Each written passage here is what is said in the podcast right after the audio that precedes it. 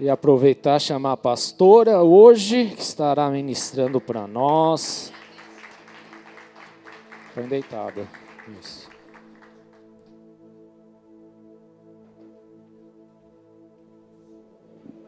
Entendi. Tá, Deus te abençoe. Boa noite, igreja. Nós vamos começar hoje uma série especial sobre o livro de Malaquias, para você se aprofundar nos profetas e quem sabe a gente continua livro por livro. Vamos ver aí o que Deus nos pede para esses próximos dias. E no livro de Malaquias, que tem somente quatro capítulos, nós vamos separar em pelo menos cinco cultos. Então serão cinco alianças que nós aprenderemos com Malaquias. É, Eric, baixa só um pouquinho para mim. Tá dando uma pitadinha aqui. Então nós aprenderemos cinco alianças em que o profeta Malaquias nos ensina em quatro capítulos. Olha que incrível! Em quatro capítulos nós temos pelo menos cinco lições ali. Então eu gostaria que você já abrisse aí a sua Bíblia em Malaquias capítulo 1.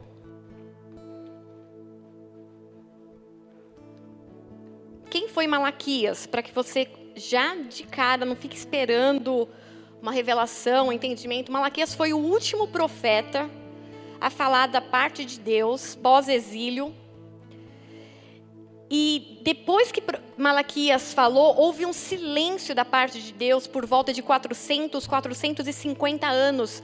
Que aí, quando Deus não fala mais com o povo, há um silêncio no céu. E ele começa a se mover de falar novamente com, com o povo através de João Batista. E depois ele anunciando ali a, a chegada de Jesus. Então, Malaquias, ele é o último profeta a ouvir a voz de Deus e trazer uma mensagem da parte de Deus para o povo. Então é como aquela última mensagem de quando alguém está para partir, aquelas últimas palavras. O que é importante para alguém que está partindo, ou o que é importante deixar como um legado, o que é importante fixar no coração das pessoas, já que depois haverá um silêncio.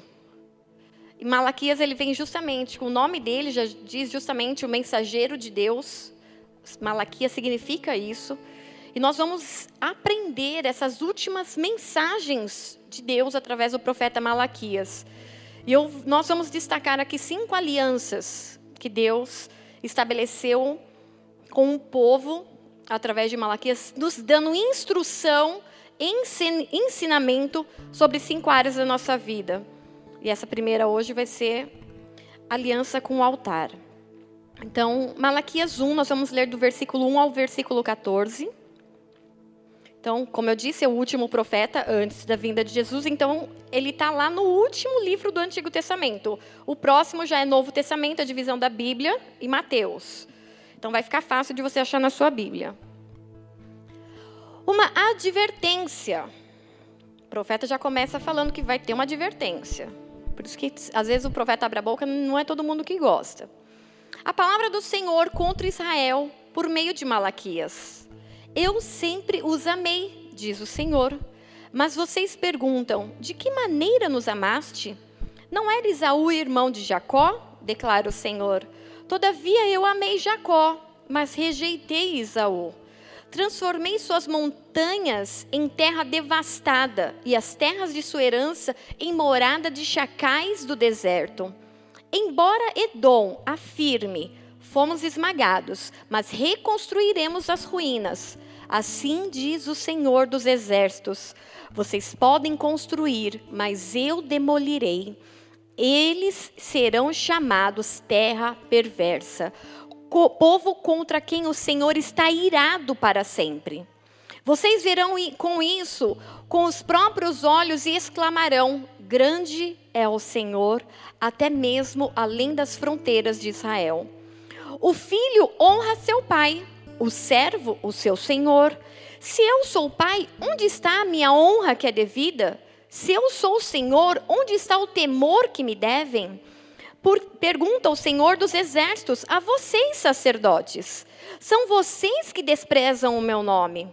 Mas vocês me perguntam: de que maneira temos desprezado o teu nome, Senhor? Trazendo comida impura ao meu altar.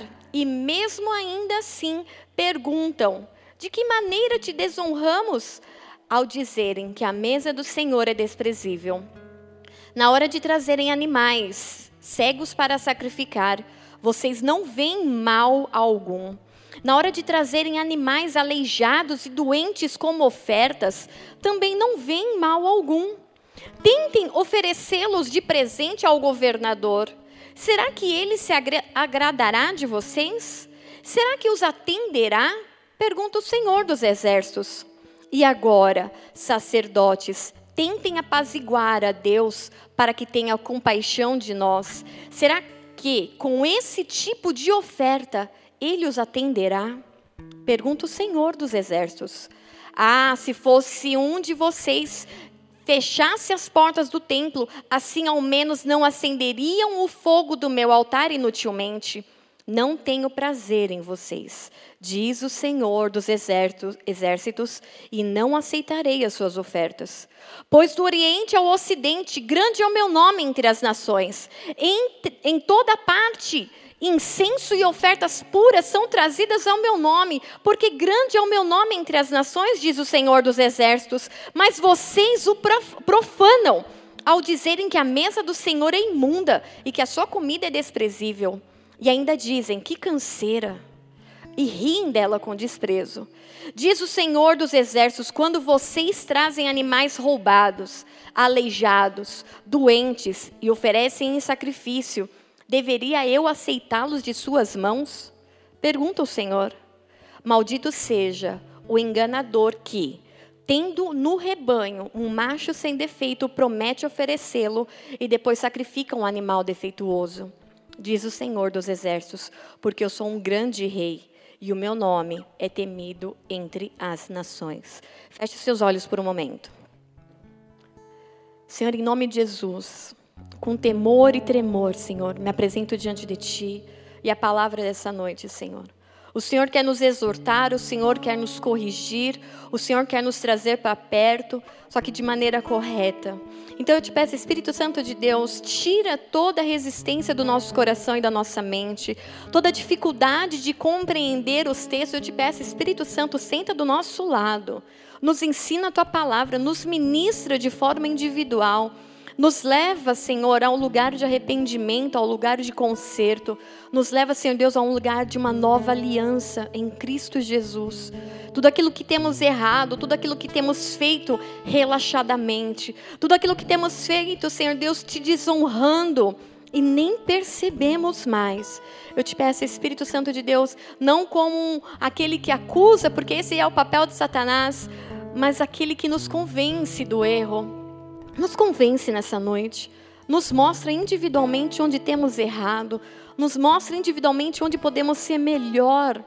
Porque assim como Malaquias exortou o povo de Deus para se prepararem para a vinda de Jesus, nós nesse tempo estamos falando à igreja do Senhor, se preparem para a vinda e a volta de Jesus. Então, Senhor Deus, no mesma unção que Malaquias, usado por ti há tantos anos atrás, Senhor, foi usado com ousadia para consertar e levar correção à igreja do Senhor. Eu te peço mesmo, Senhor, nos corrige, nos traz de volta. Nos traz de volta porque queremos ver, queremos fazer parte desse evento que será a tua vinda, Jesus Cristo. Tu tens total soberania, preside este culto, dá ordem aos teus anjos, quantos forem necessários, Senhor. E em nome de Jesus, guarda-nos debaixo das tuas asas essa noite. E que o nosso coração se derreta na tua presença como cera. Que toda dureza de coração se quebrante diante de ti nessa noite. Eu te peço isso no nome de Jesus Cristo. Amém. Amém, queridos.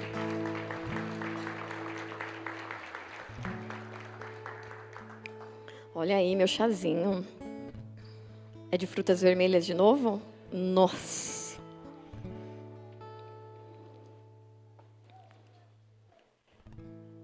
Aquelas, me nota. Mate me nota. Bom, vamos lá. Então, eu já dei uma explicada quem é Malaquias. o último profeta a ser usado da parte de Deus antes do silêncio de 400 ou 450 anos. Então Malaquias ele faz dessa mensagem uma importante mensagem. O nome dele já é o mensageiro de Deus. E ele faz essa mensagem dos seus quatro capítulos como uma mensagem muito importante sobre a necessidade do povo de Deus ser reformado em pelo menos cinco áreas. Em pelo menos cinco áreas antes da vinda de Jesus. Então Malaquias ele entende, ele enxerga, ele é movido pelo Espírito de Deus a dar um sacode no povo de Deus naquele tempo, falando: o Messias está para vir. E vocês estão totalmente desajustados nas suas alianças. Vocês estão desalinhados e vocês precisam se alinhar. Por quê? Porque ele está vindo. E o profeta ele fala isso 450 anos, anos antes da vinda de Cristo.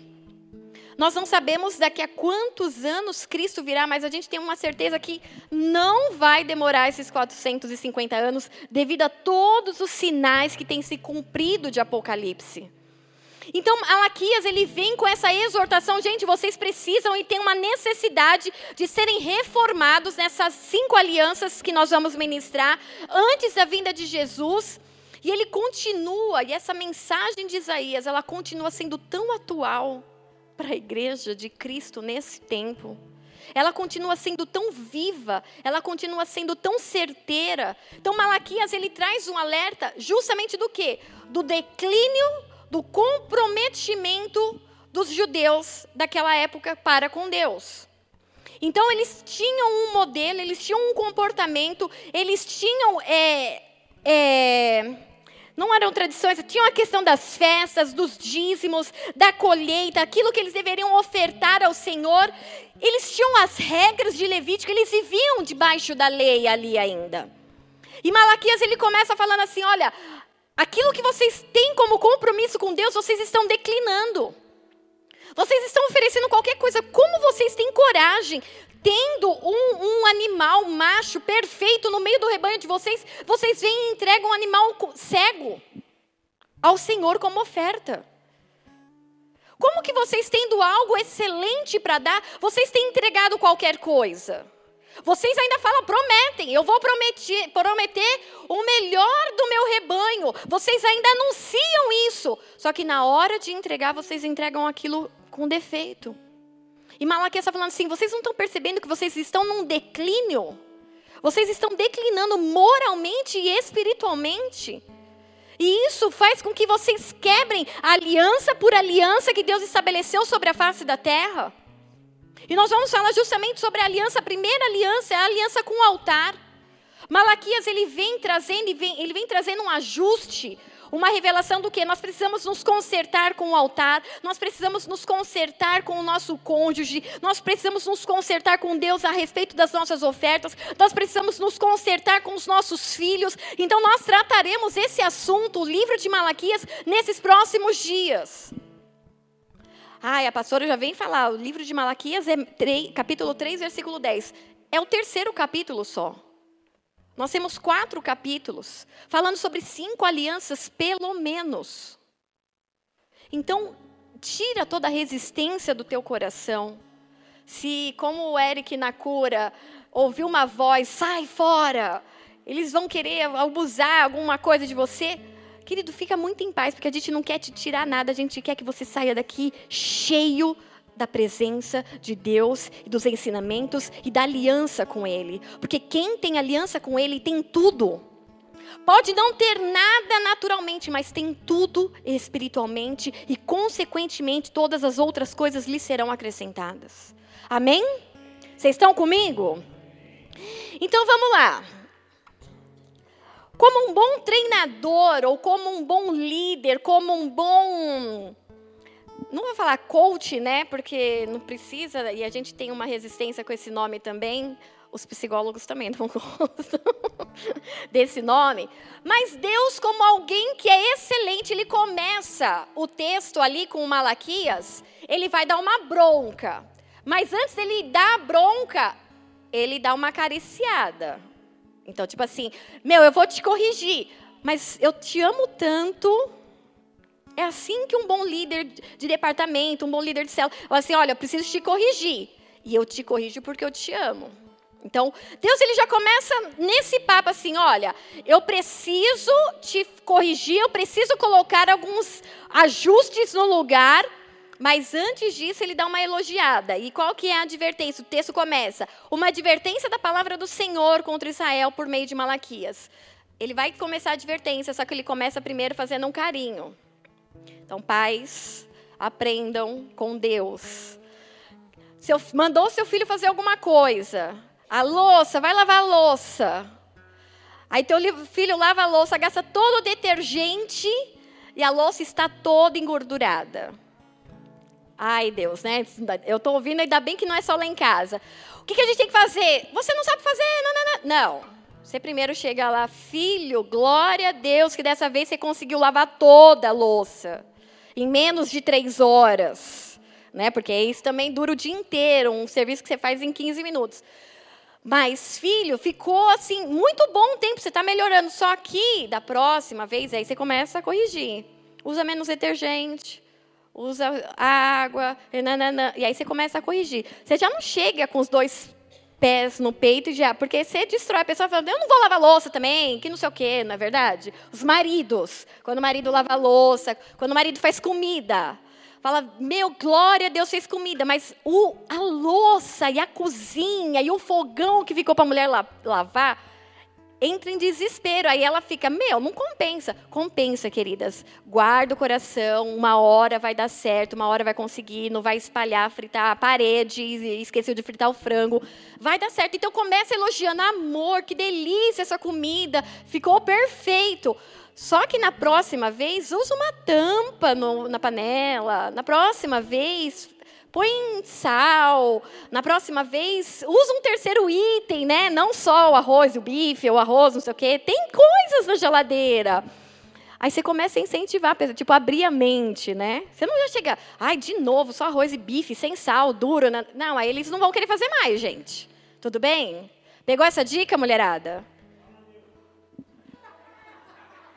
Eis que vejo manifestações neste lugar. Então fica essa dica que Deus, ele começou, ele, ó, vou dar uma advertência, só que eu vou começar de um jeito carinhoso. Então Deus começa, eu sempre vos amei. E aí vocês perguntam, mas de que maneira nos amaste? O povo fala assim, mas que maneira você nos ama, Deus? Aí Deus começa a, a descrever ali. Eu amei, ó, Isaú e Jacó eram irmãos. Eu amei Jacó e rejeitei Isaú. Ele começa a mostrar, tipo, o porquê que meu coração se inclinou para um e não se inclinou para o outro. Jacó, ele tinha uns propósitos, um coração. Esaú, ele tinha a, a questão da malandragem, de querer. É, de querer se sair bem né, com a questão do pai. Depois vocês estudem a história e a gente vai entender o porquê que Deus ama um e rejeita o outro. Aí ele, trans, ele, diz assim: Transformei as suas montanhas de, devastadas e as terras da sua herança em morada de chacais.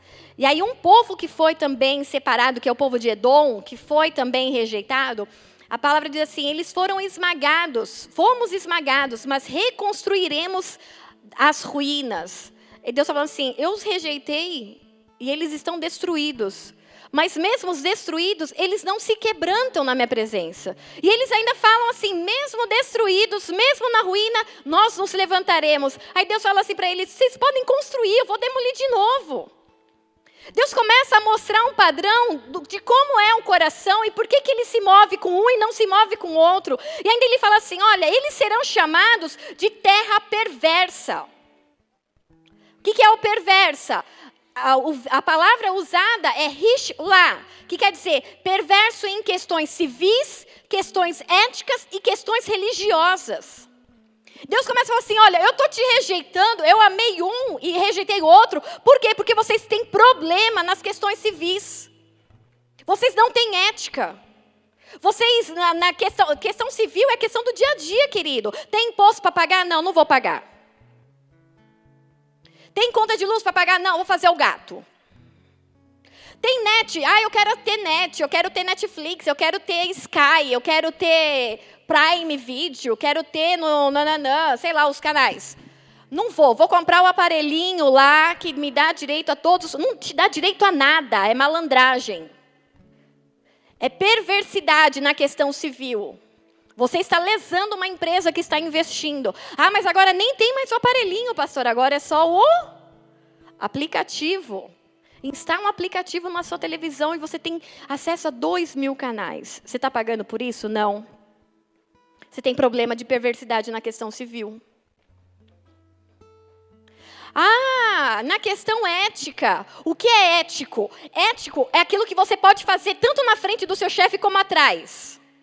Não tem problema nenhum. Agora, se você só pode fazer atrás do seu chefe, então tem problema. Eu costumo dizer para o Heitor: Heitor, sabe qual é a dica daquilo que você pode ou não pode fazer? Pensa que se a mamãe estivesse na frente ou o papai, você ia fazer ou não? Porque se a mamãe e o papai estão tá na frente dá para fazer, é ético. Se não dá para fazer na frente da mamãe e do papai, então não é ético. Então, o que, que você está fazendo? Você tem que fazer escondido? Você tem problemas, então, de perversidade. E você vai ser rejeitado pelo Senhor, como o povo de Edom foi. E aí você precisa se ajustar. E questões religiosas, perversidade nas questões religiosas. A gente vai tratar de algumas delas aqui. Tem, tem aliança e não cumpre. É, é infiel. Faz voto com Deus e tenta negociar voto quer, quer manipular, quer dar jeito, quer. Você tem problema nas questões religiosas. Você é perverso. E aí o Senhor continua falando: esse tipo de gente, esse tipo de povo contra quem o Senhor estará irado para sempre. Ah, as coisas não funcionam comigo. Querido, se você estiver no meio do povo com essas características de Edom, Deus ele não vai ter prazer em você. Pelo contrário, ele vai se irar com você para sempre. Nós precisamos entrar e nos ajustarmos. E não é a palavra que precisa ser ajustada a mim, mas eu preciso me ajustar à palavra. Porque a palavra de Deus, ela não muda. Deus, ele não vai mudar. Ah, não, mas coitadinho, ele está passando. Não, ele não vai mudar a palavra dele, nem pelo coitadinho, nem por ninguém, nem por mim, nem por você. Porque a palavra dele, ele não muda. Nós é que precisamos mudar e nos adequarmos àquilo que é o padrão do céu, que é o padrão de Deus. Então vocês verão isso com os próprios olhos e clamarão grande ao Senhor, até mesmo além das fronteiras de Israel. O filho honra o pai e o servo honra o Senhor. Se eu sou o pai, onde está a minha honra que é devida? Se eu sou o Senhor, onde está o temor que me devem? Pergunta ao Senhor dos exércitos a vocês, sacerdotes. Se vocês não desprezam o meu nome, mas vocês perguntam de que maneira temos desprezado o seu nome? Ah, pastora, então é isso. Essa palavra é dura e é uma cobrança com aquele que é sacerdote. Ou então é o meu marido, ou é então o pastor, que é sacerdote. Querido, abra sua Bíblia em 1 Pedro, capítulo 2, versículo 9.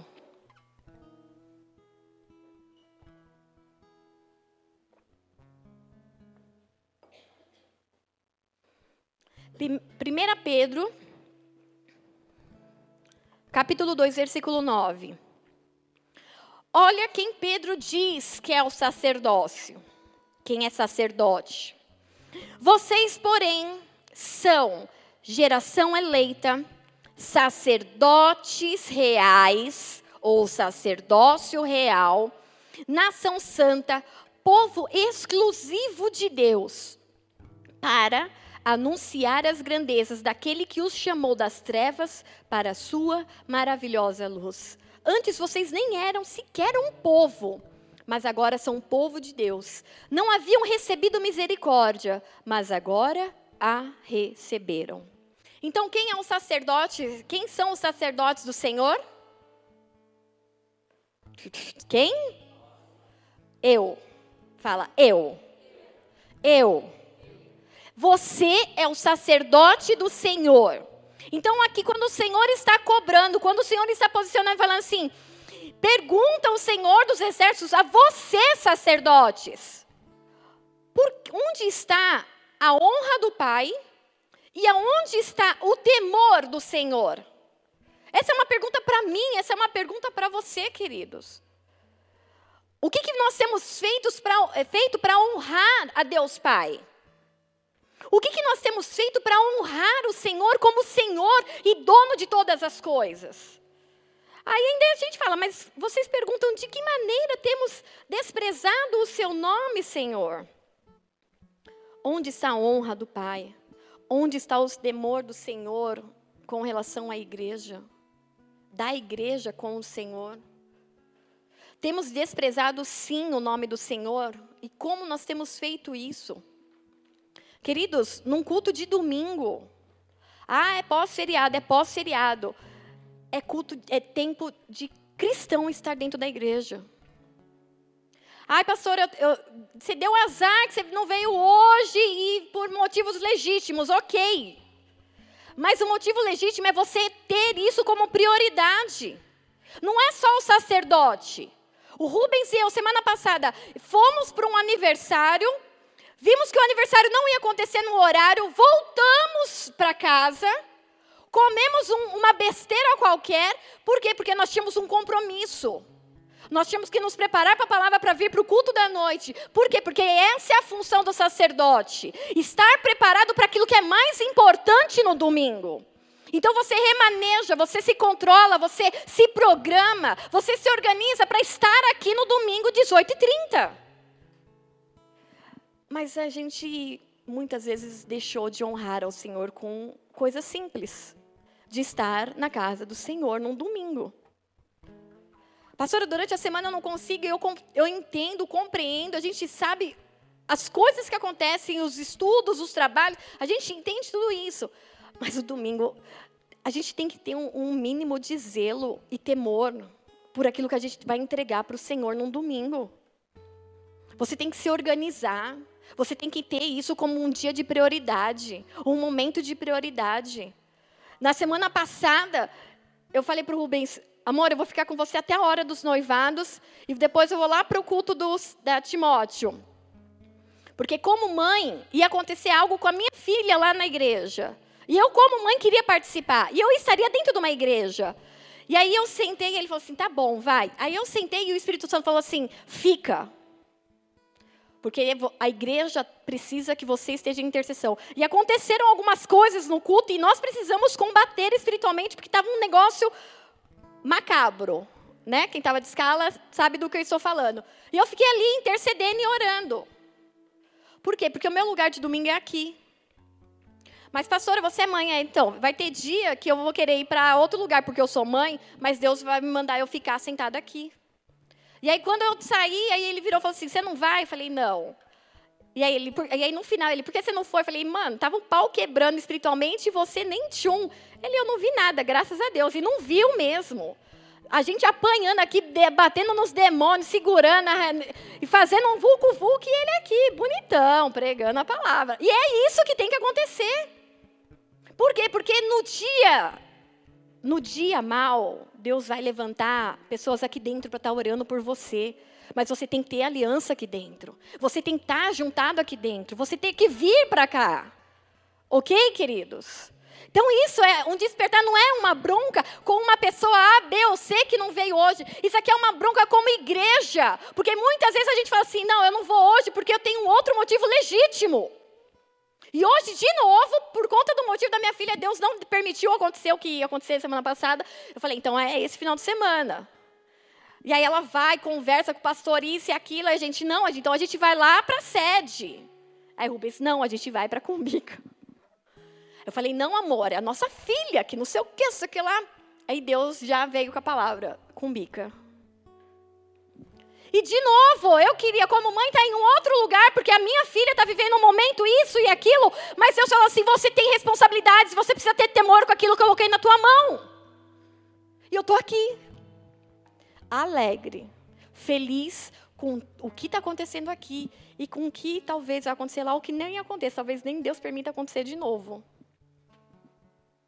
Por quê? Porque nós precisamos entender, o sacerdote não é uma pessoa X específica que eu transfiro a responsabilidade. Ah, não, o sacerdote é meu marido, ele que se vire para orar pela nossa casa. Não, querida, nós temos o sacerdócio real a nação santa. Eu fui separado para o Senhor como propriedade exclusiva, porque eu fui tirada das trevas e fui colocada numa maravilhosa luz. Eu preciso fazer a diferença onde quer que eu esteja. Eu preciso entender que sobre isso existe uma responsabilidade. Tem um louvor que fala, né? Eu sou responsável. Eu sou responsável. Ela... Nos tornamos responsáveis. E a chama não apaga, por quê? Porque eu sou responsável, você é responsável, o outro é responsável. Cada um tem a sua responsabilidade, não é de uma pessoa a responsabilidade. Aí o texto continua. No que vocês estão né, me desprezando, né? Começa a perguntar, o que, que vocês estão fazendo? De que maneira que nós estamos te desprezando, Senhor? Aí o Senhor responde, trazendo comida impura ao meu altar. E mesmo ainda assim perguntam: de que maneira te desonramos ao, dizer, ao dizerem que a mesa do Senhor é desprezível? Eu vou parar aqui porque muitas vezes a gente passa atropelando os textos sem ir na profundidade do que cada um está querendo nos informar, nos instruir ou fazer com que a gente mergulhe neles.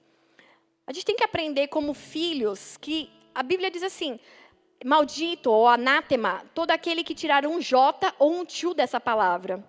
Então, até o J, o tio, a vírgula, está ali, tem um propósito. Então, não deixe versículos serem passados como se fossem à toa. Não, tudo que está aqui é para edificação, é para nos consertar, para nos corrigir, para nos, nos trazer para perto do Senhor. E aí o Senhor responde: Olha, vocês estão me desprezando, trazendo comida impura ao meu altar.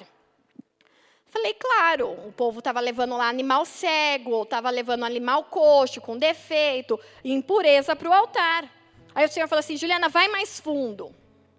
E aí eu fui naquele negócio da, da biblinha lá que eu gosto do... Como que é? Hã? Do hebraico mais strong. A Bíblia strong, que ela vai palavra por palavra no hebraico. E a palavra trazendo quer dizer nagashi. Então Deus falou assim: ó, vocês estão nagashi, comida impura no meu altar. E o que é nagashi? Quando eu me aproximo de Deus de qualquer maneira.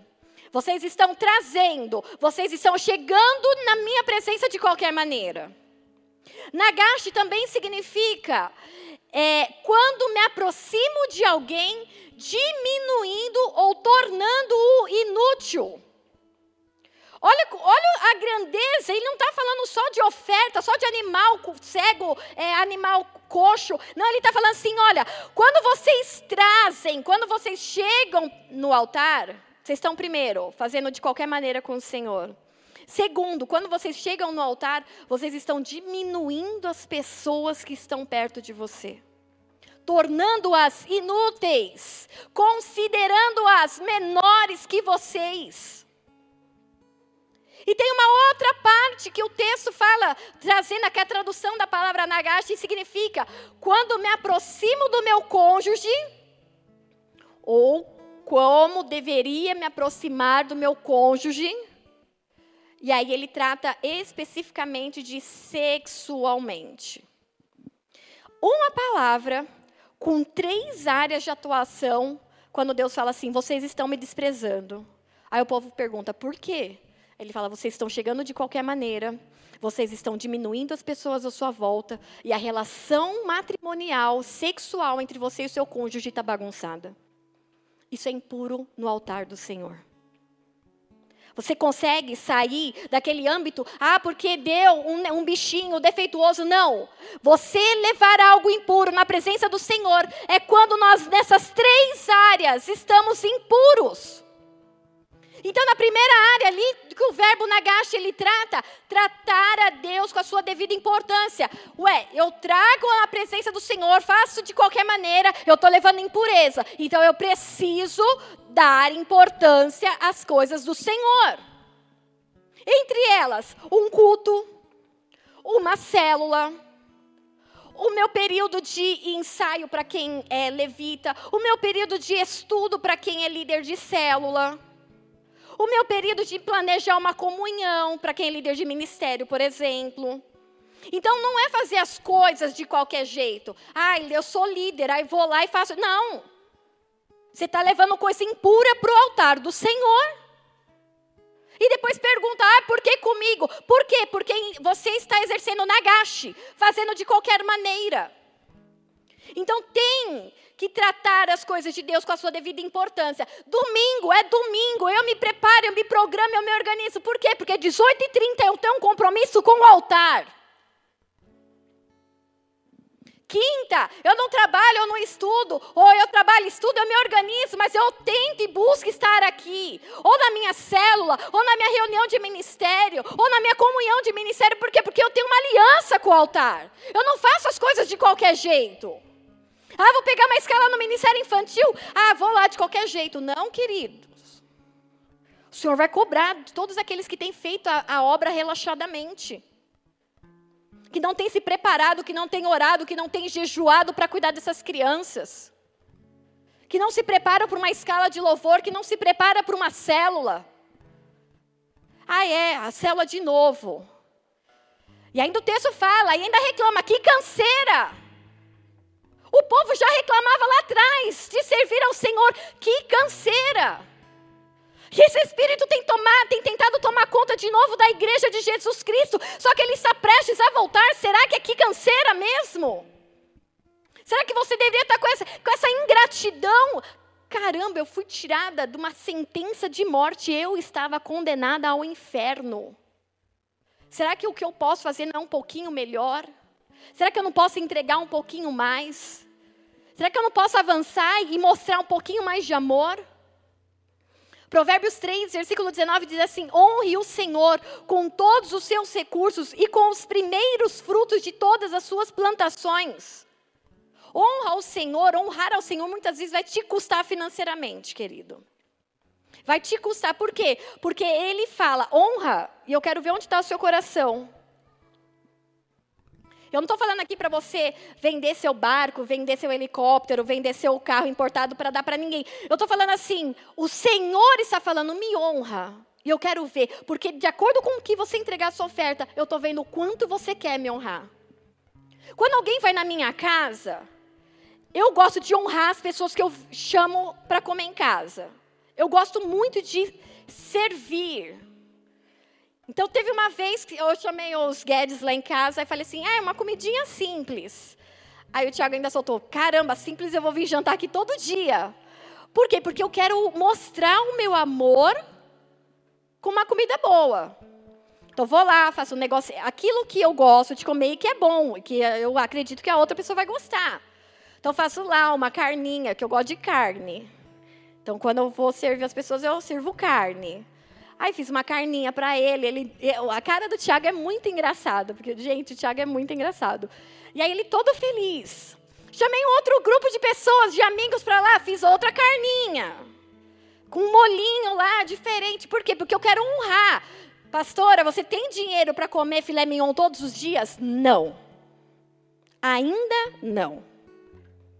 Mas quando eu chamo alguém na minha casa, cara, eu cato todas as moedas e eu sirvo filé mignon. Eu junto, eu cato, enfio a mão nos bolsos. Por quê? Porque eu quero honrar a pessoa que vai na minha casa. Não são muitos. Então, aqueles que vão, eu, eu quero honrar. Eu vejo isso em alguns. Por exemplo, o careca. O careca ama fazer uns negócios gostoso, bem feito. Eu não vou ficar citando o nome, é porque eu olhei para ele e lembrei que ele faz um churrasco muito do bom. Uma maionese muito da boa. E um monte de coisa muito bom. Né? Mas eu gosto de honrar. Tenho sempre, não tenho, querido, eu não como é, filé mignon todo dia. Pastora, você, nossa, não, querido, não, querido, ó, ó volta para a terra, que a gente come muito ovo, a gente come muito frango, e a gente come muito arroz com salada, porque às vezes não tem o ovo, e a gente está tudo bem.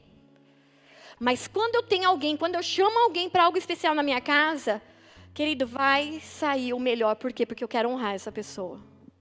E quando eu quero honrar, custa financeiramente. Custa. Por quê? Porque não é barato honrar. Só que Deus está falando assim: vocês precisam aprender a me honrar. Por quê? Porque quando você quer algo, você paga 600 reais num tênis, você paga mil reais, não sei no que, paga 5 mil reais num, num, telefone, mas você não tem coragem de ofertar na vida de um missionário dois mil reais, por exemplo. Lá no, no, no Quênia. Morreu sexta-feira um missionário no Quênia, queimado vivo. Você não tem coragem, porque imagina, pastora, dois mil reais. É, mas você financia dois mil reais para comprar o seu celular. Para comprar uma bolsa, uma jaqueta, alguma outra coisa. Aí, quando é com Deus, quando fala de reino, não dá. Quando a gente trata de reino, ah, não, é exploração. Que exploração, querido? Você estava condenado ao inferno. Ele te deu uma morada eterna. Tudo que você tem, se você desse tudo, ainda você ainda fica devendo. Mas o Malaquias está falando assim: vocês não estão percebendo que vocês estão se tornando egoístas? Vocês chegam no altar de qualquer maneira, já estão falando com Deus. Vocês não fariam isso com o governador. Não que um dia não aconteça de vocês comerem frango na minha casa.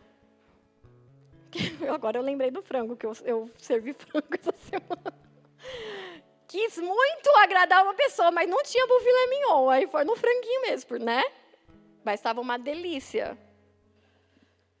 Agora que eu lembrei, senão a pessoa vai falar, nossa, o meu foi frango.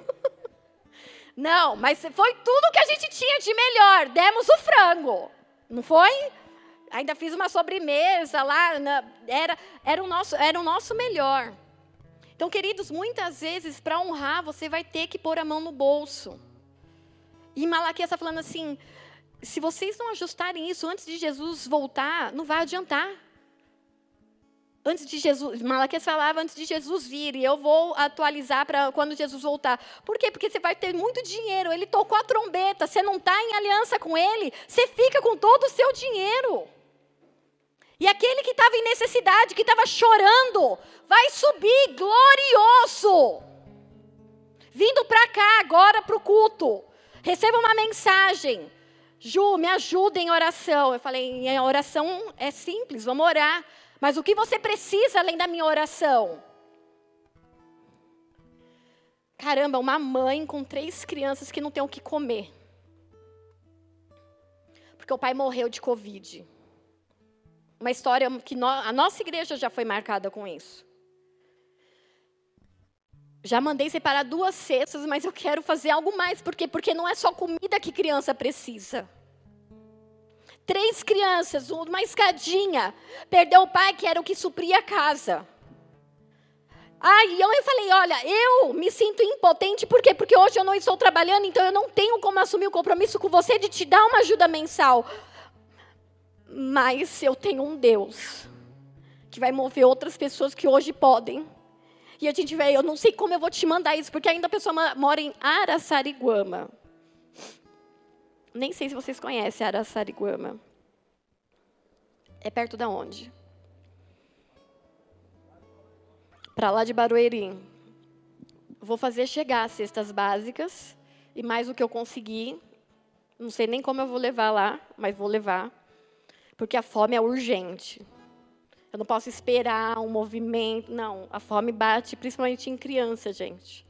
A fome bate agora. Custa, custa. O que, que vai te custar, Juliana? Vai me custar muitas vezes o combustível que eu não tenho. Mas eu quero ter aliança com esse Deus.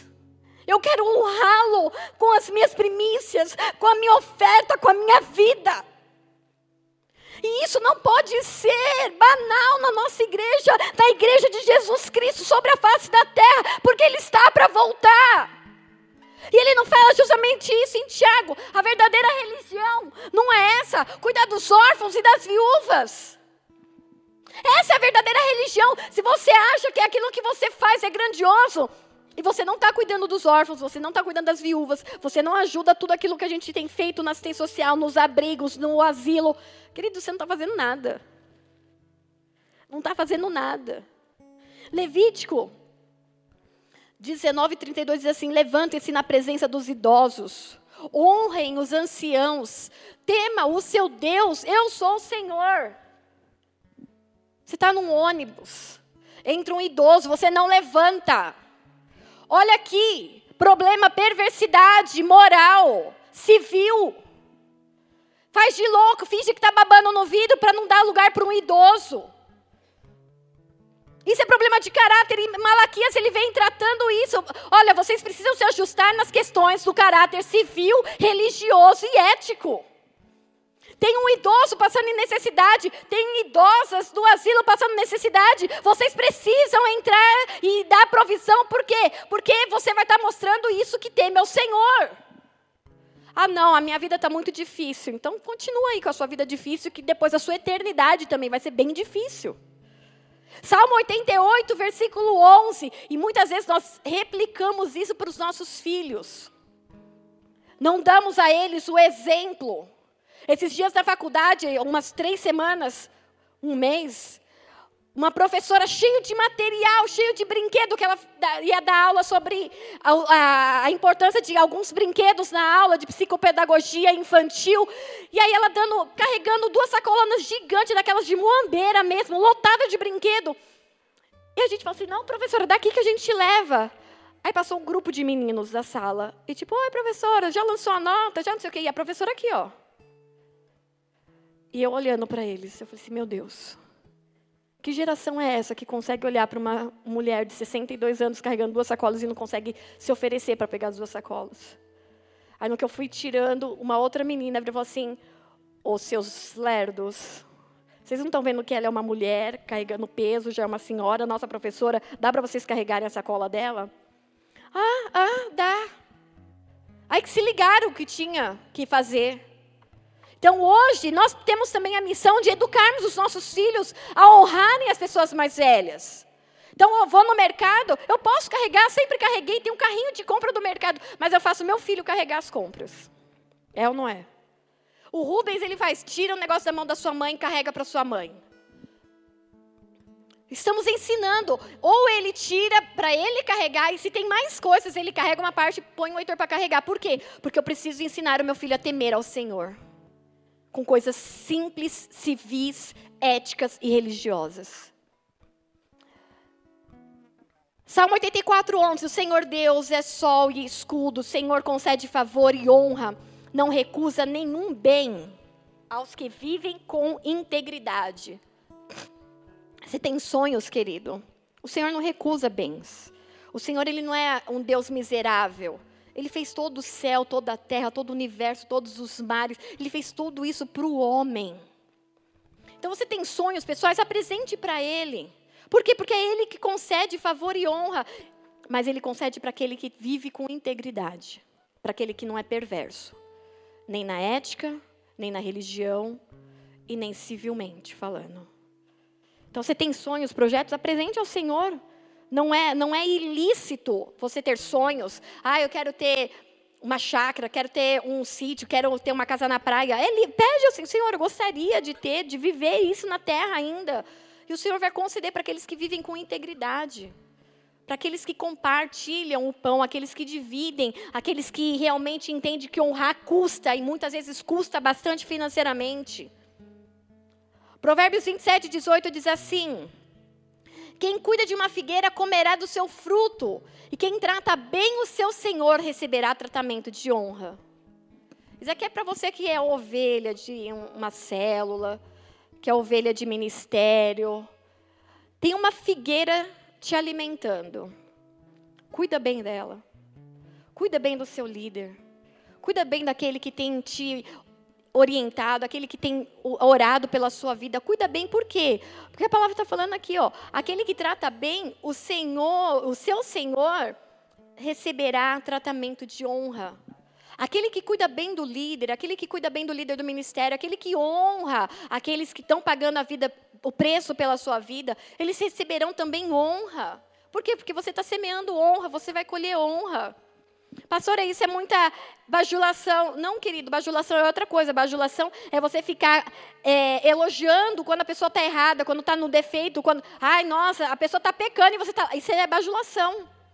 Agora a pessoa ela ora, jejua por você, paga o preço, está lá toda quarta, está lá todo o ministério, todo ensaio, toda vigília. To... E aí você está comendo do que ele fornece para você, para sua vida, e dá de ombro. E dá de ombro, querido. Malaquias ele estava indignado com isso. Não dá para o povo ser assim. Nós precisamos nos corrigir nessas coisas antes que o Messias venha. O outro tópico que Nagashi ele fala, Primeiro era não tratar as coisas de Deus com indiferença. O, segundo, honrar o próximo, não diminuindo e não fazê-lo senti-lo inútil, mas levantando. Quantas vezes as pessoas elas querem se mostrar que são boas, mas para mostrar que são boas, elas têm que diminuir o outro. Quantos pais querem mostrar que são bons, mas falam, porque a tua mãe é uma tranqueira, mas eu. Ah, o seu pai é aquele lixo, porque eu que estou aqui todo dia. Você não precisa diminuir ninguém para ser bom. Você pode simplesmente só ser bom, só ser bom. Ah, eu prego de um jeito. Ah, porque também o outro não estuda, não ora, não jejua. Você não precisa diminuir ninguém para ser bom. Em Filipenses, o texto diz assim, Filipenses 2, versículo 3 a 8. Nada façam por ambição egoísta ou por vaidade, mas humildemente considerem os outros superiores a si mesmos. Torce pelo outro. O outro pode. Ah, mas você se acha. Se humilha, põe o outro em evidência. Põe o outro, porque é, o fruto disso é Deus que vai te honrar. É Deus que vai te colocar. Guarda o teu coração desse orgulho, dessa vaidade, dessa arrogância. O texto ainda continua: cuide, cada um cuide, não somente dos seus interesses, mas também dos interesses dos outros. Seja atitude seja a atitude de vocês a mesma de Cristo Jesus, que, embora sendo Deus, não considerou ser igual a Deus. Igual a Deus, era igual, era algo que devia apegar-se, mas esvaziou-se a si mesmo, vindo a ser servo, tornando-se semelhante aos homens, e sendo encontrado em forma humana, humilhou-se a si mesmo e foi obediente até a morte e morte cruz.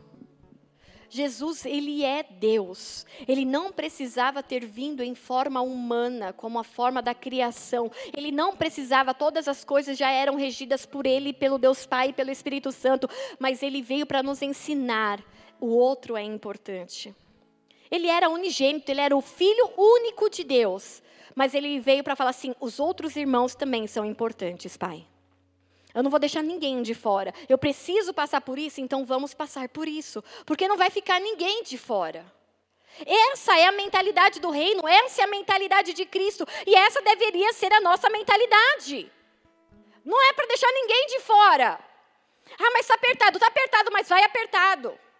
Vamos junto, a gente dá um jeito. O que, que precisa? Vamos fazer o corre, vamos isso, vamos nos mobilizar. Um não pode, mas o outro pode por ele põe o outro em evidência, levanta, honra o outro. Quero honrar, por exemplo, cadê a Ju? Foi fazer xixi. É sempre assim, né? A pessoa fica o culto inteiro. A Ju, lembra que eu contei para vocês que a gente participou de um processo seletivo? Na primeira fase passamos, na segunda ela não passou e eu passei. Aí eu fui para a final. Aí não passei, uma outra menina passou.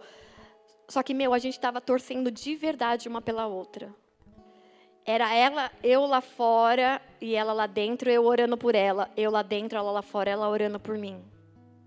Sabe o que aconteceu? Ontem ela mandou mensagem: me chamaram. Agora ela está lá dentro. Mais uma filiada da seita dele. Mais uma. Ele já pode ser ungido pastor ali, né? Porque já tem uma igreja. Mais uma está lá dentro. Por quê? Porque dá para o outro ser melhor que você. Dá para o outro conquistar e você se alegrar com a, com, com a conquista dele. E nós estamos alegres, por quê? Porque entrou, está lá. Ah, pastora, mas e você? O meu dia, meu ano 100 da história de Abraão vai chegar, já está marcado. Se ela chegou nesse tempo, esse foi o ano 100 dela. E eu tenho que me alegrar, porque chegou, o Isaac chegou. E o meu vai chegar, e na hora que chegar, ela vai se alegrar comigo. Por quê? Porque não há concorrência. Porque Deus, Ele não tem uma bênção só no céu. Ele não só tem uma porta de emprego. Ele não tem só uma empresa para abençoar. Porque todas as coisas vêm dEle, por Ele, para Ele. Nós precisamos entender isso. Ah, mas se o, o Rodolfo, ele toca tão bem, você pode tocar bem também. Pode tocar tão bem, você pode tocar não tão bem, e você pode tocar melhor que o Rodolfo. E tá tudo bem. Sabe por quê? Porque aqui nós estamos, não estamos concorrendo, nós aqui vamos juntos para o céu. Não vai ter aquela, a primeira remessa vai, os melhores. E, a e aí você fica desesperado para ser o melhor. Não, querido, nós não precisamos ser os melhores. Nós precisamos ser santos. Nós precisamos ter aliança. Aí sim nós estamos agradando o coração de Deus. Jeremias 48, 29 diz assim: Temos ouvido do orgulho de Moabe da sua extrema arrogância, do seu orgulho e soberba e do seu espírito de superioridade.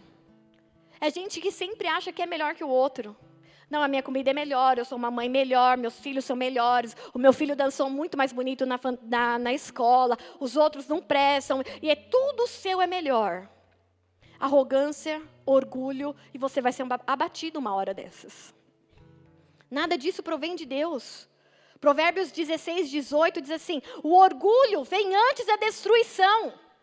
Então toma cuidado daquilo que você tem batido no peito. Ah, o meu é melhor, será? Você está prestes a ser destruído. O espírito altivo antes da queda. Está se achando muito bom? Vai cair. Está se achando muito belezão? Vai cair.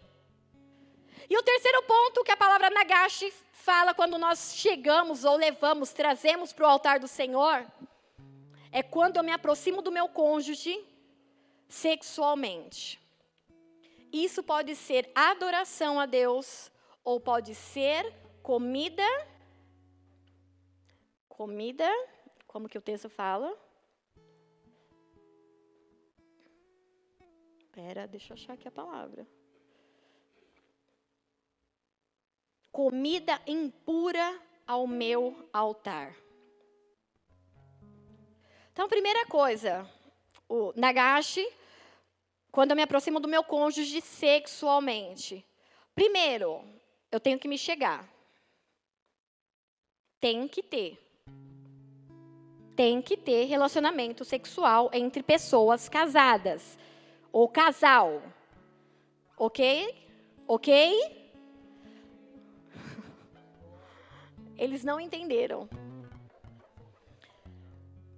Quando um casal se une sexualmente, ele está levando ao altar do Senhor algo puro. Agora, quando ele não o faz, é comida impura. Por quê? Porque a pessoa ela fica na solteirice doida para casar. Não vou casar, vou casar, eu tô casando. Eu tô subindo pelas paredes, eu preciso casar. Porque a Bíblia fala, é melhor casar do que se abrasar. O que é abrasar? Pegar fogo. Os hormônios pegam fogo. Foi Deus que colocou, Deus sabe. Aí a pessoa casa, casei. Oh, aleluia. Vou andar pelado pela casa, vou fazer toda hora. E aquelas ilusões de, de solteiro. Vai, vai dando risada? Que eu bem sei, eu já fui solteiro, ué. Vai fazer toda hora, vai pegar. Tchim, já está fazendo. E aí casa, tem essa oportunidade. Faz. Faz, casados. Casados, faz. Não, porque a gente tem a casa para limpar, a gente tem a criança para cuidar, a gente tem o vidro para limpar, a gente tem o cachorro para passear, a gente tem que ir no mercado, a gente tem que fazer feira, a gente tem que. E aí você quer fazer tudo, e aí você não chega no seu cônjuge através do ato sexual. Só que o ato sexual entre o casal é lícito e é santo para Deus, é adoração. Então, se você, esposa, ai, pastora, você está dizendo bem isso hoje, quando eu falei que eu ia fazer greve, está repreendida em nome de Jesus. Por quê? Porque ainda você está, além de estar tá desagradando a Deus, você ainda está atraindo um demônio de manipulação para a tua vida. Por quê? Porque você quer negociar com sexo, é prostituição. Ah, mas é, é, ele não me deu, nem, ele nem falou amanhã, né? Amanhã é dia dos namorados. Ele nem perguntou o que eu quero. Não vai ter. E aí, você é prostituta, então? Uma bolsa, um sapato por um namoro, um tchuk-tchuk. Não, você é um casal casado e você é um com seu esposo ou com a sua esposa. E isso de se tornarem um é adoração ao Senhor. Malaquias está tratando disso. Malaquias ele vem e fala assim, mano, bando de casado, um mês sem fazer sexo. Aí você fala, não, um mês, tudo bem, pastora. Não, não está bem. Dois meses, tá pior. Três meses, já não sabe nem o que é vontade mais, não sabe nem como funciona. Seis meses, eu estou falando para quem é casado. Porque para quem é solteiro, existe uma graça sobrenatural, porque a Bíblia fala: para toda situação difícil, Deus dá um escape. Ok? Então, isso é para quem é casado. Aí a pessoa é casada, passou um mês, dois meses, três meses, quatro meses, cinco meses. E não namora o marido. Ai, mas é porque. Vou pegar no pé das mães que tiveram bebê. Ah, eu tive bebê. Bebê não impede namoro de casado. Não impede. Sabe por quê? Ó a cara do meu marido, já todo felizão. Não impede, sabe por quê? Porque o meu médico, na minha gravidez, ele chegou perguntou assim para o Rubens: Como que a Juliana tá? Tá comparecendo? E eu falei: Tô? Tô. Ele pode comparecer mesmo, porque não faz mal pro bebê, não, viu? Porque senão o Rubão vai ter que olhar lá para fora. Ele não é crente, né, gente? Era o meu médico, meu médico é um velho doido. Ele, o Rubão, não tem que ficar olhando lá para fora, não. Ele tem que encontrar na esposa.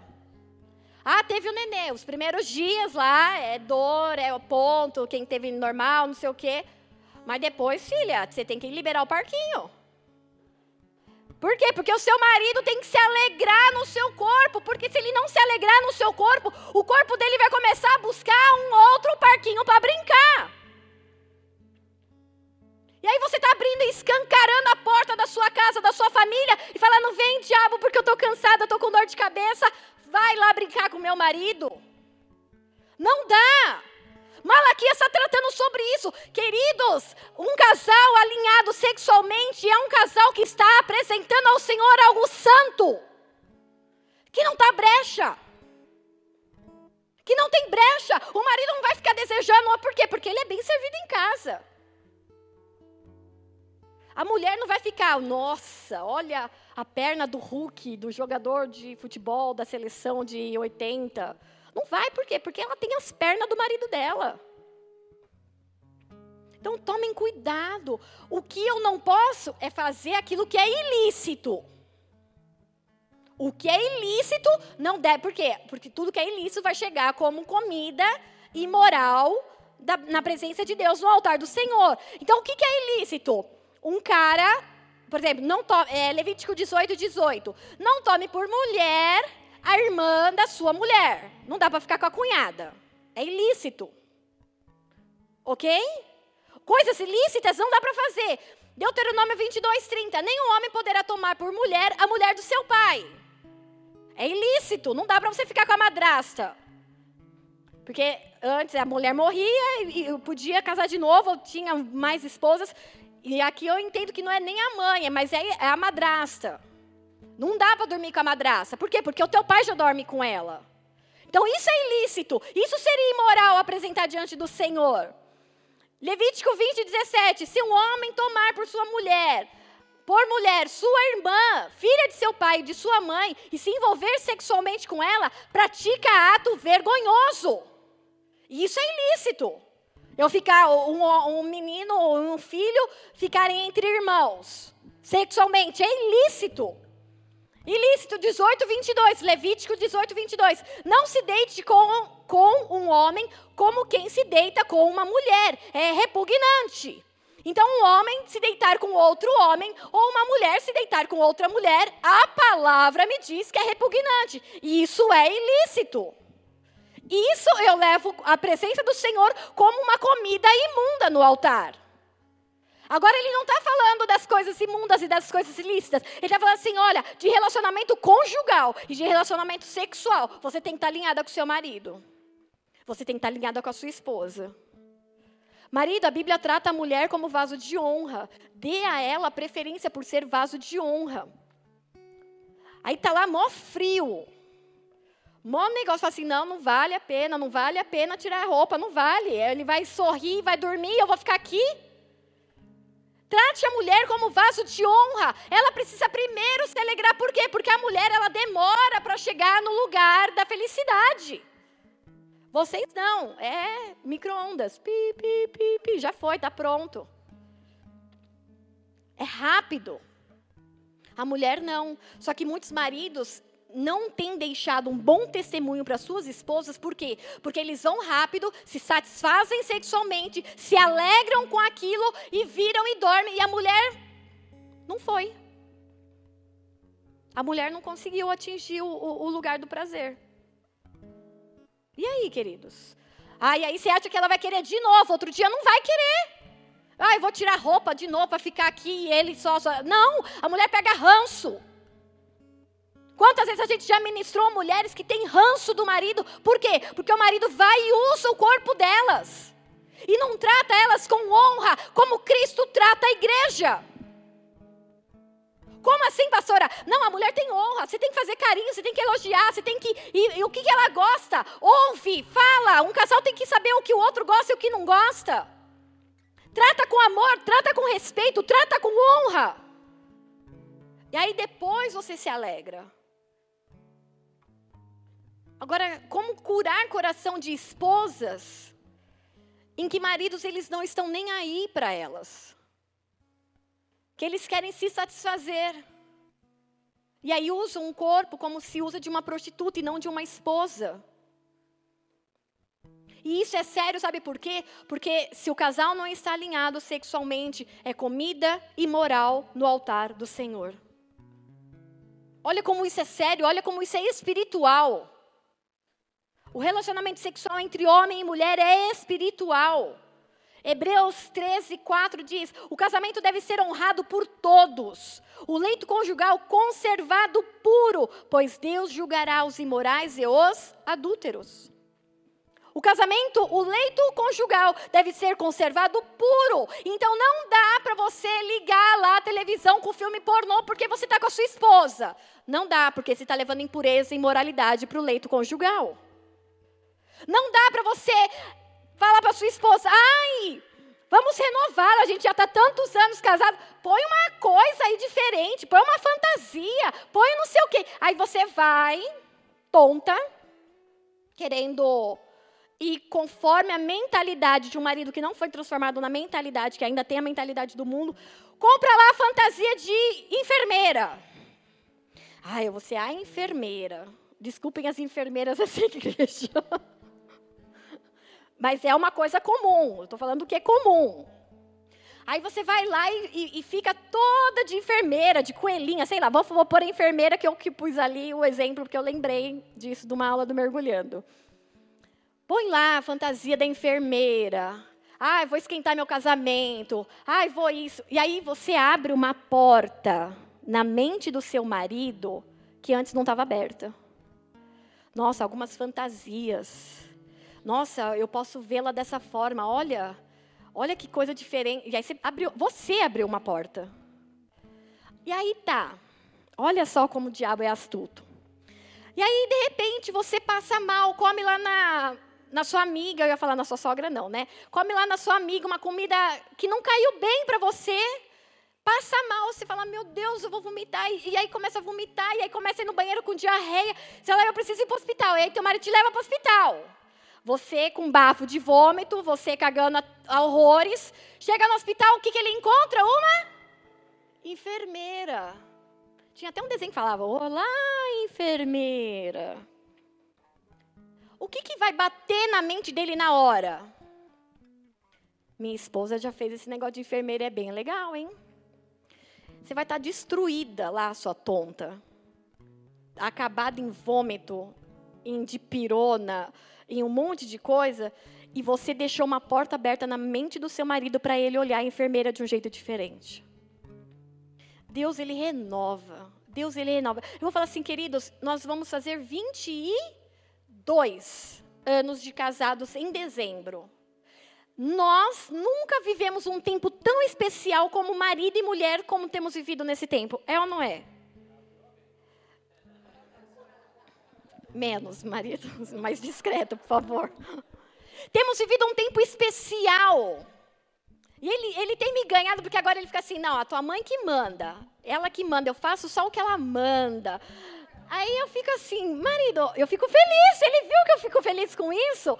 Por mais que eu seja que não é verdade, mas eu fico feliz. Ele consegue me enganar de boa. Ele ganhou meu coração, gente. Agora é a mamãe que manda. Não, mamãe, o papai não deixa que a mamãe não manda. A mamãe que manda. Agora está nesse negócio que é a mamãe que manda em casa. E ele ganhou meu coração por quê? Agora eu tô molinha. Porque é a mamãe que manda. Deus renova. Não vai achando, ah, mas eu tenho cinco anos de casado, eu tenho dez anos. Eu, gente, eu vou fazer 22. Deus renova o nosso relacionamento, é muito melhor hoje, mas sem sombra de dúvidas, é muito melhor hoje do que era quando a gente era recém-casado. Mas sem sombra de dúvidas. Então, Malaquias, ele vem para justamente falando isso. Vocês estão com uma vida bagunçada. Vocês estão desajustados. Então preparem-se, por quê? Porque há alianças que precisam ser restauradas antes da vinda de Jesus. Precisam ser restauradas. Deus não merece qualquer coisa. O seu ministério, o seu chamado, a sua igreja não merece qualquer coisa. O homem, a pessoa que está do seu lado, a mulher, a criança, eles são a imagem e a semelhança do Senhor. Eles não merecem qualquer coisa. Eu não vou dar mesmo, eu não vou ofertar, não vou. E que se dane que as crianças comam lá embaixo, que comam bolacha, que tomem tangue. Se fosse só isso que nós pudéssemos comprar, seria isso. Mas eles não comem isso. É arroz, feijão e carne. E suco. E festa de aniversariante do mês. Com bolo, com coxinha, com pão com carne louca que não tem salsicha no Ministério Infantil.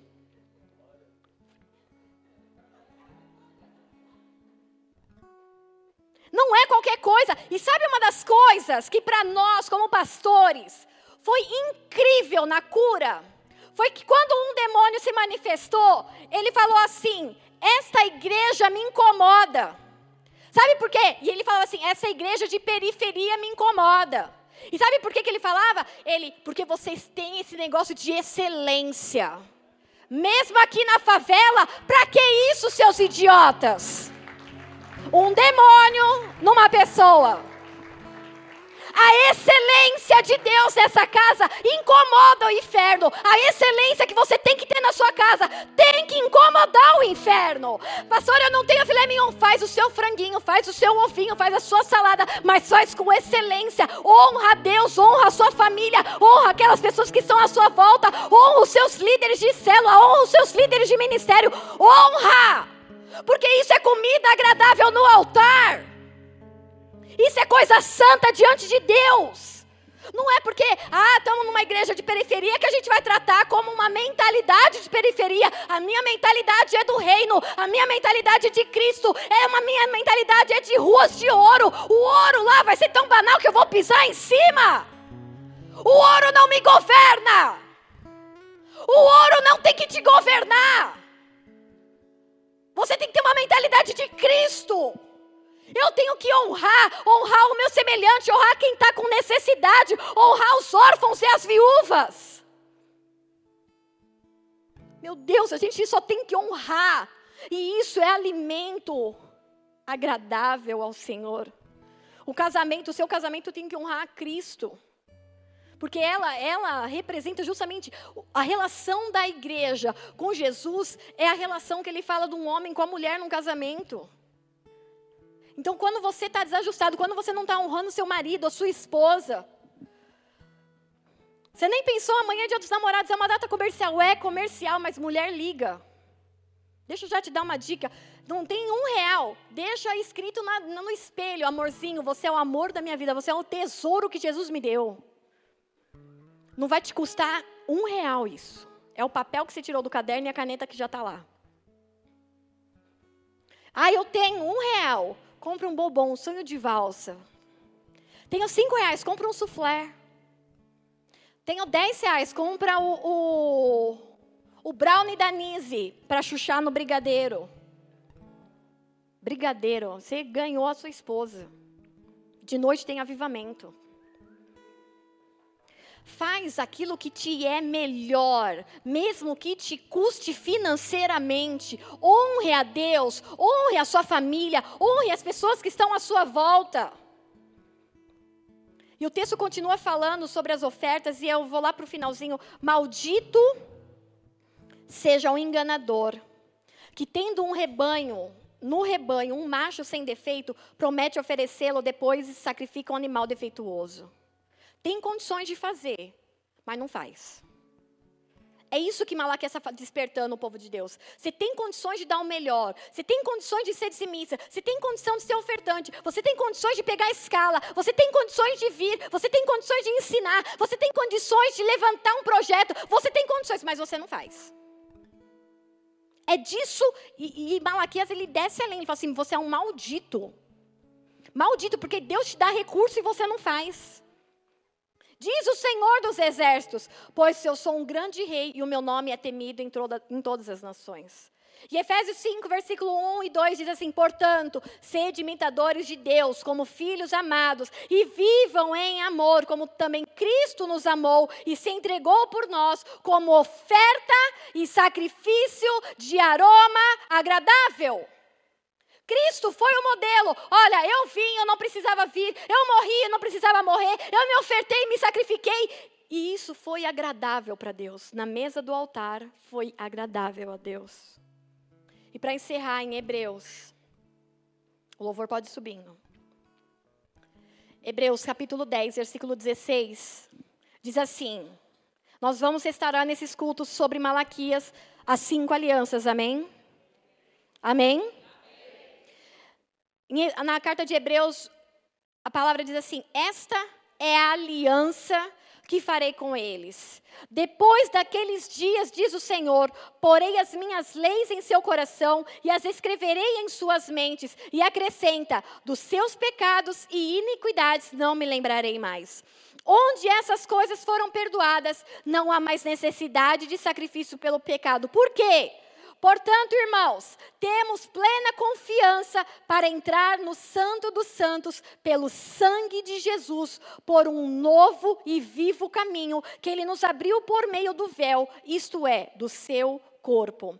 Temos, pois, um grande sacerdote sobre a casa de Deus. Sendo assim, nos aproximemos de Deus Olha o verbo nagacha aqui. Nos aproximemos de Deus, não de qualquer maneira, não diminuindo as pessoas, não com qualquer oferta, mas olha o que o texto diz: nos aproximando de Deus com um coração sincero e com plena convicção de fé, tendo os corações aspergidos para nos purificar de uma consciência culpada e tendo os nossos corpos lavados com água pura. Apeguemos-nos com firmeza à esperança que profetizamos professamos, pois aquele que prometeu é fiel.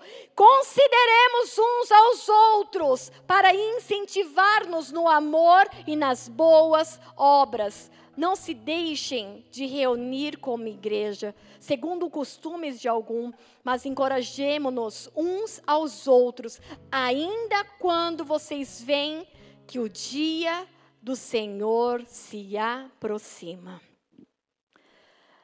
Eu preciso me achegar. Só que não é de qualquer maneira. Eu preciso entender a importância de estar com o altar, em aliança com o altar, com uma oferta agradável ao altar. E a oferta aqui, em momento algum, ainda está tratando de dinheiro. Ele está tratando de honra, e muitas vezes honra vai ser honrar ao Senhor financeiramente, honrar o próximo financeiramente. Está falando sobre casamento, pessoas alinhadas, pessoas que honram outras pessoas, mesmo que não vão ganhar nada com isso. Queridos, isso é ter aliança com o altar. Isso é o que Malaquias vem como uma voz bramando naquele tempo e falando: igreja, igreja não, povo de Deus, Jesus está para vir. E eu digo agora, bola de neve de cumbica, Jesus está para voltar.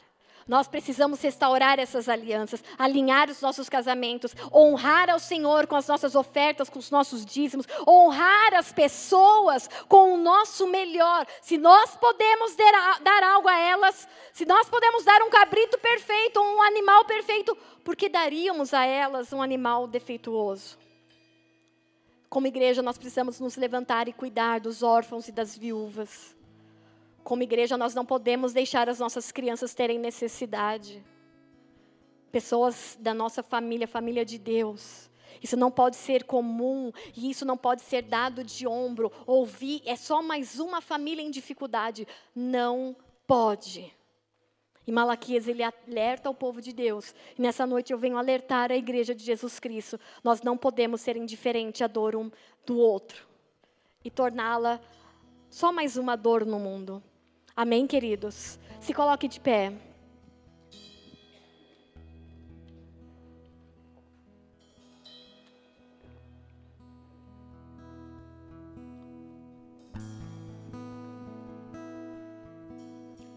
Você pode ter se encontrado em algum exemplo. Ou o Espírito Santo te levou a lugares ou situações em que você estava trazendo comida para o altar do Senhor que não agrada ao Senhor. Trazendo de qualquer forma, sendo indiferente, tratando as coisas de Deus como qualquer coisa, tratando de um culto como qualquer culto qualquer reunião, qualquer célula, qualquer oferta para assistência social. E nessa noite o Senhor fala: não dá para ser de qualquer jeito. Assim como temor e tremor, te, tremor tomaram conta do meu coração, eu peço, Espírito Santo de Deus, que isso tome conta do coração de cada um presente nessa noite, de cada um que está assistindo ao culto ou que vai assistir depois, Espírito de Deus, incomoda-os assim como o Senhor me incomodou. Assim como o Senhor me tratou, assim como o Senhor me corrigiu. Senhor, eu quero ter a aliança do altar restaurada. Ah, toda oferta que eu fiz de qualquer forma, toda entrega que foi feita de qualquer forma, Senhor, me perdoa. Passa do teu sangue, Senhor, em nome de Jesus, para que a excelência, o espírito de excelência continue nas nossas vidas. Para que essa igreja, para que a nossa família, para que as nossas famílias continuem incomodando o inferno, dando o seu melhor, entregando o seu melhor, fazendo mais, fazendo muito mais, Senhor. Abre a tua boca agora. Deus vai nos colocar e nos conduzir para um tempo de conserto de alianças. Eu sei o que eu preciso consertar. Então abre a tua boca e entra você na presença do Senhor, não de qualquer maneira, mas fala: Senhor, como eu estava fazendo de qualquer jeito, como eu podia dar mais, como eu podia entregar mais. Não é porque é muito fazer, não é pelo fazer, mas quem é filho cuida das coisas do Pai. Use esse momento, querido, para se aproximar daquele que se entregou por mim e por você.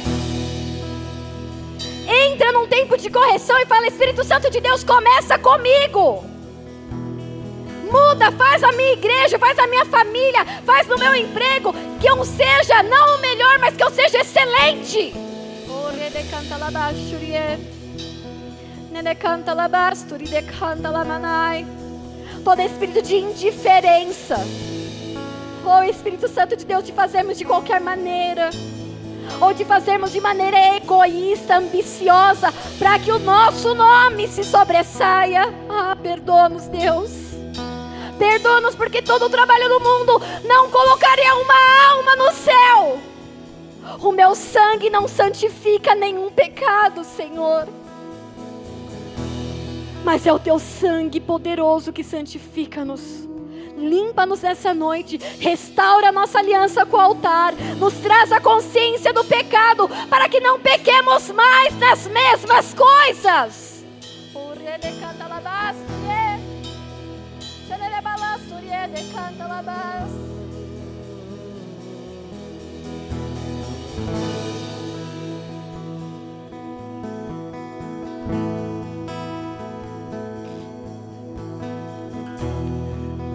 aos teus pés estou para render tudo o que sou a ti, tudo que eu tiver.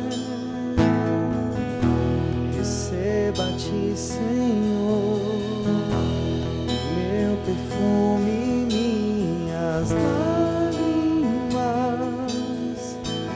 You.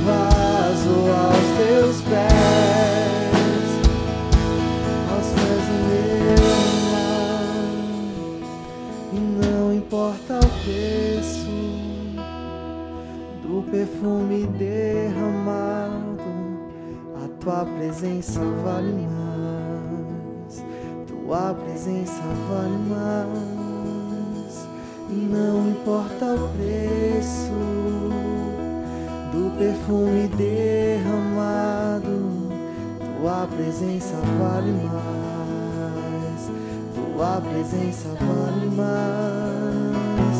E não importa o preço do perfume derramado, a tua presença vale mais, tua presença vale mais.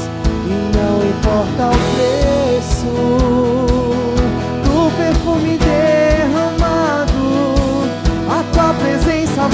vale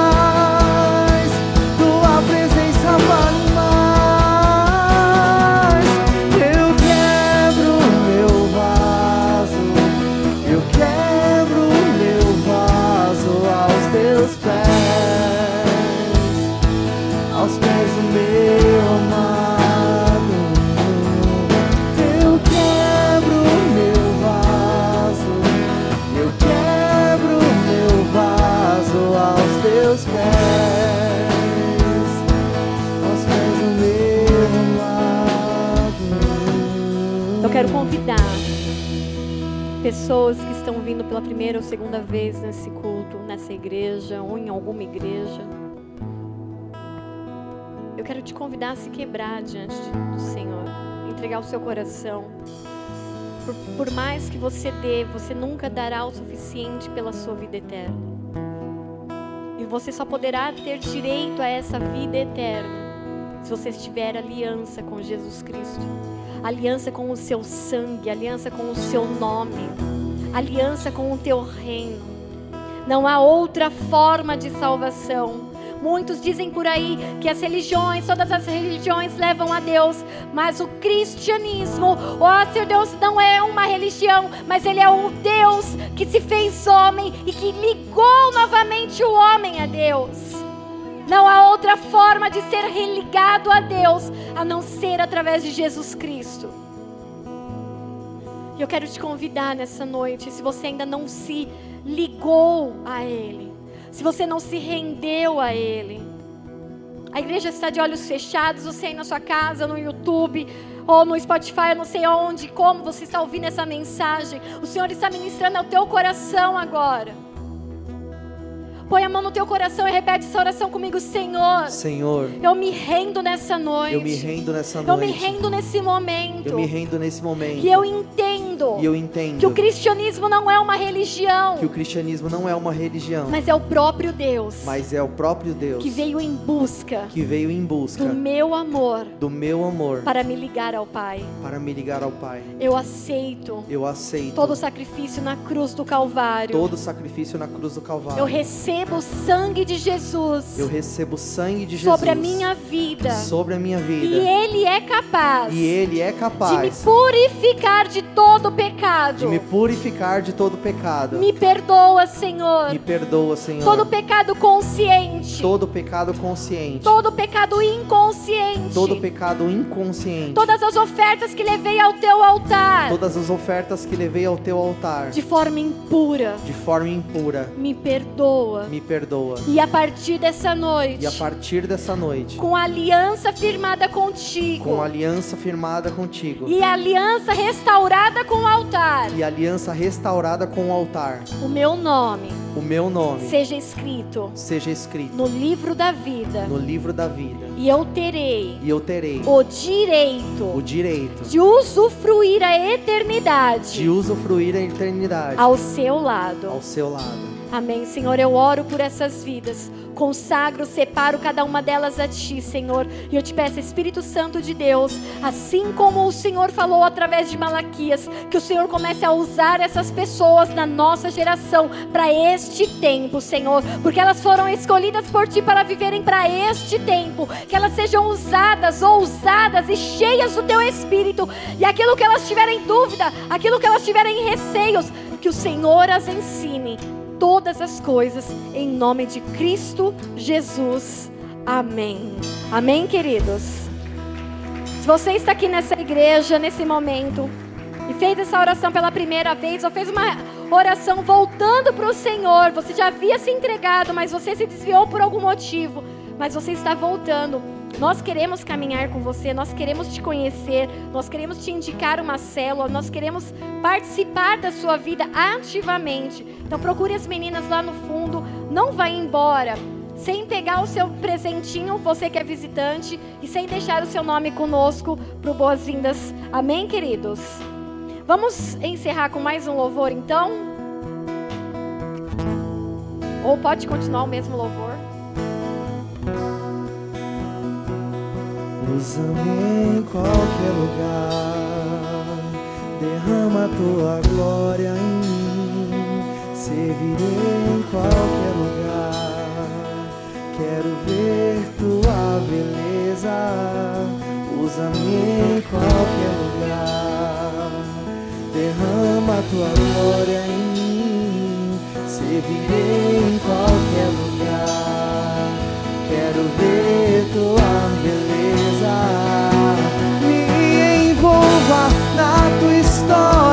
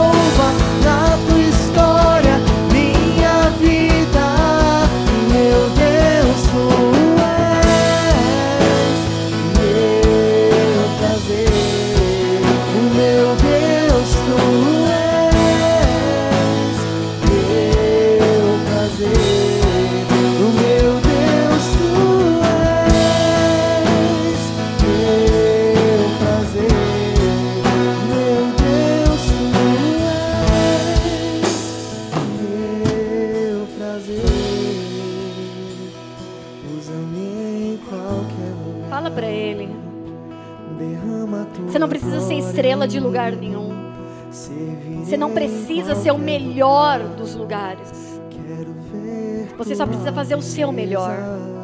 Você só precisa exercer excelência em você, na sua casa, na sua igreja, no seu bairro. Você não precisa ter fama, ser conhecido. Você só precisa fazer aquilo pelo qual você foi chamado a fazer.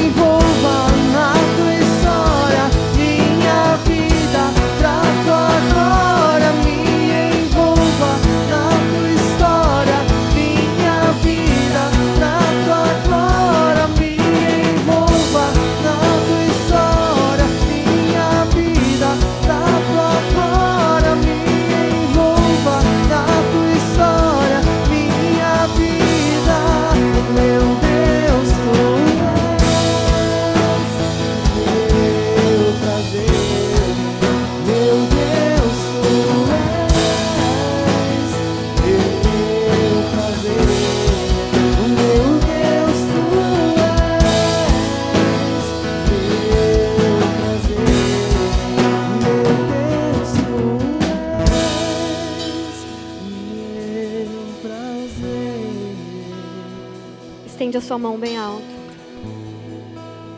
Se Deus é por nós, é por nós. quem será contra nós? Quem será contra nós? Eu entendi Eu entendi que eu tenho que ter eu tenho que ter aliança com o altar. aliança com o altar. Não é de qualquer jeito, Não é de qualquer jeito. não é de qualquer forma. Não é de qualquer forma. Tem que ter excelência, Tem que ter excelência. tem que ter honra, Tem que ter honra. tem que ter dedicação, Tem que ter dedicação. mesmo que me custe financeiramente. Mesmo que me custe financeiramente. Eu serei excelente Eu serei excelente com a minha família, com a minha família, com a minha igreja com a minha igreja e com a minha liderança. e com a minha liderança. Em nome de Em Jesus. nome de Jesus. Oremos juntos o Pai Nosso. Pai nosso que estás nos céus.